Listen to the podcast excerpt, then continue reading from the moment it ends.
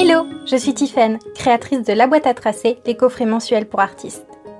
Le podcast Le dessin et moi, ça fait trois aide les personnes très occupées qui rêvent de débloquer et développer leur créativité à s'y mettre.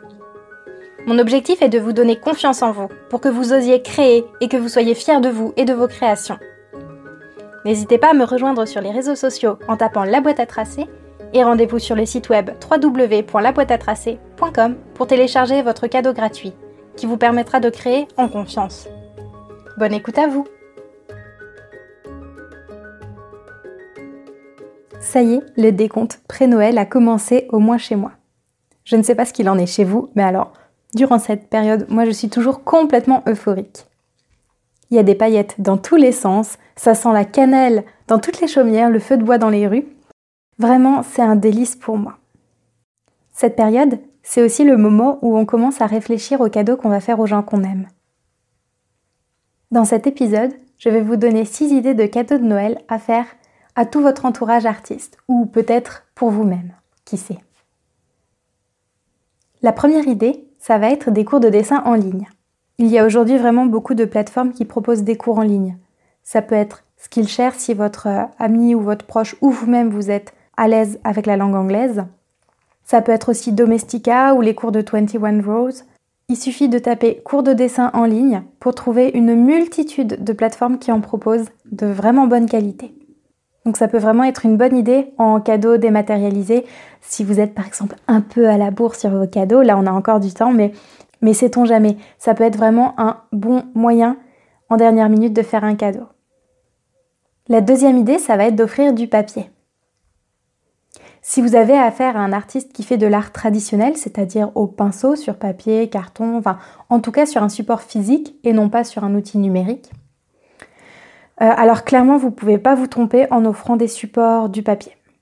On n'en a absolument jamais de trop. Alors ça peut être des blocs de croquis. Moi j'aime beaucoup les zapbooks par exemple, euh, qui sont très polyvalents. Euh, vous pouvez offrir des papiers lisses ou des feuilles texturées. Pour les artistes même qui aiment expérimenter, donc si c'est votre cas ou le cas de quelqu'un dans votre entourage, vous pouvez même vous tourner vers les papiers artisanaux. Il y a plusieurs marques qui en proposent. Pareil, vous tapez papier artisanal sur Internet ou même sur Instagram et vous allez trouver des artisans passionnés qui font des papiers avec une texture vraiment extraordinaire.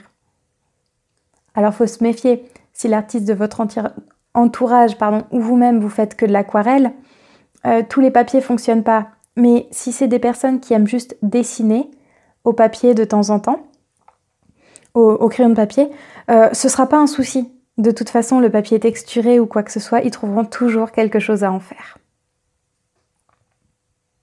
Une troisième idée, ça va être d'offrir une bonne lampe de bureau. Ça paraît bête dit comme ça, hein, mais en tant qu'artiste, on a vraiment un besoin intense de lumière. C'est la lumière qui va nous permettre de voir le sujet, de voir ce qu'on fait sur notre feuille, de voir bah, les vraies couleurs qu'on fait. Parce que des fois, je euh, je sais pas si ça vous est déjà arrivé, mais moi ça m'est arrivé au milieu de la nuit de faire un dessin en pleine insomnie. J'étais très contente du rendu et le lendemain à la lumière naturelle, c'était une catastrophe. Ça rendait pas du tout. Tout simplement parce que j'avais une petite lampe de bureau euh, pas du tout adaptée en fait. En plus de ça, là on est en plein hiver, donc la lumière naturelle se fait rare. C'est vraiment important de, bah, si on veut pouvoir dessiner après 16h30, tout simplement d'avoir une super lampe de bureau. Ce que je vous conseille, c'est d'en choisir une qui peut être orientée facilement. Comme ça, l'artiste, selon ce qu'il trace, comment il place sa main, il va pouvoir l'orienter idéalement. Et en plus de ça, s'il veut travailler les jeux de lumière sur un objet, il va pouvoir simplement déplacer un peu la source de lumière par rapport à l'objet pour voir comment vont travailler les ombres autour. Ensuite, par rapport à la lumière, ce qui importe vraiment finalement, c'est l'ampoule. L'idéal, ça va être d'en choisir une qui se rapproche de la lumière du jour, mais tout de même assez douce pour ne pas agresser les yeux quand on travaille longtemps. L'idéal, c'est entre 4000 et 5000 Kelvin. Une quatrième idée un peu originale, ça va être un repose-pinceau. C'est vraiment la galère quand on peint. On pose le pinceau pour euh, X ou Y raison, il roule jusque sur le papier, donc il salit au passage la table il marque sur notre œuvre. Enfin, vraiment, c'est agaçant. Donc, une idée pour pallier ce problème, ça va être euh, d'offrir un repose-pinceau. C'est un petit objet avec une encoche où on peut caler le manche du pinceau. Ça va conserver les poils du pinceau donc en l'air, souvent même avec de quoi recueillir les gouttes qui peuvent s'en échapper juste en dessous. Vous pouvez en trouver sur internet chez beaucoup de créateurs qui en font des magnifiques, notamment en céramique. Ou alors vous pouvez vous improviser bricoleur en en taillant un dans du bois ou en en modelant un avec de la pâte polymère ou de la pâte à sel. Finalement, c'est l'occasion de montrer vos propres compétences créatives à votre proche dessinateur ou peintre. Une cinquième idée, ça va être d'offrir un livre créatif. Il en existe vraiment de nombreux sur le marché. Euh, je pense que ça pourrait mériter un épisode complet juste sur les livres magnifiques du moment. Mais là, l'idée, c'est tout simplement, vous pouvez aller dans une euh, librairie et vous allez voir, il y a des livres magnifiques écrits par des artistes vraiment talentueux. Euh, je pense notamment au livre de Marie Boudon. Elle en a écrit plusieurs qui sont vraiment super chouettes pour des artistes, notamment des artistes débutants. Vous pouvez aussi vous tourner vers le livre de Saléandre que j'avais interviewé il y a quelque temps sur ce podcast. Vous pouvez retrouver son épisode sous le titre, euh, sous le prénom Anne-Claire un peu plus haut dans les épisodes. Il y a vraiment des merveilles d'un point de vue livre. Lâchez-vous, faites-vous plaisir. Vous verrez même pour vous, que vous soyez artiste ou pas, c'est agréable à feuilleter. Et une dernière idée, on va rester dans l'artisanat, ça va être les beaux à crayon, euh, vraiment jolis. Si votre artiste connaissance a un bureau, euh, ben, il peut régulièrement être en galère à chercher au fond de sa trousse ou au fond de ses tiroirs ses crayons à dessin. Moi, j'ai quelques pots en céramique artisanaux sur mon bureau dans lequel je trie mes pinceaux, mes crayons, mes surligneurs. Ça décore vraiment joliment l'endroit, c'est carrément inspirant et c'est aussi bête que ça, hein. mais qu'est-ce que c'est pratique un pot à crayon?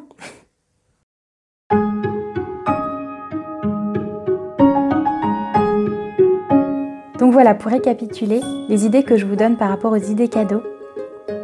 Pour un artiste, donc que ce soit un proche ou vous-même, ça va être des cours de dessin en ligne, du papier, une bonne lumière, un repose-pinceau, des livres créatifs et des pots à crayon.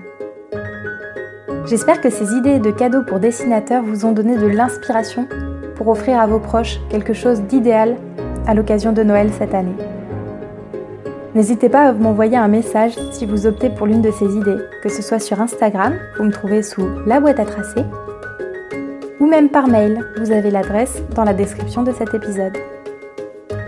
Rendez-vous aussi sur Instagram. Courant novembre et décembre, je vais publier pas mal d'idées créatives pour créer vos propres cartes de vœux ou décorer vos paquets cadeaux à déposer sous le sapin dans quelques semaines. Je vous remercie pour votre écoute et je vous souhaite une belle journée créative. Et surtout n'oubliez pas, que vous êtes déjà un artiste.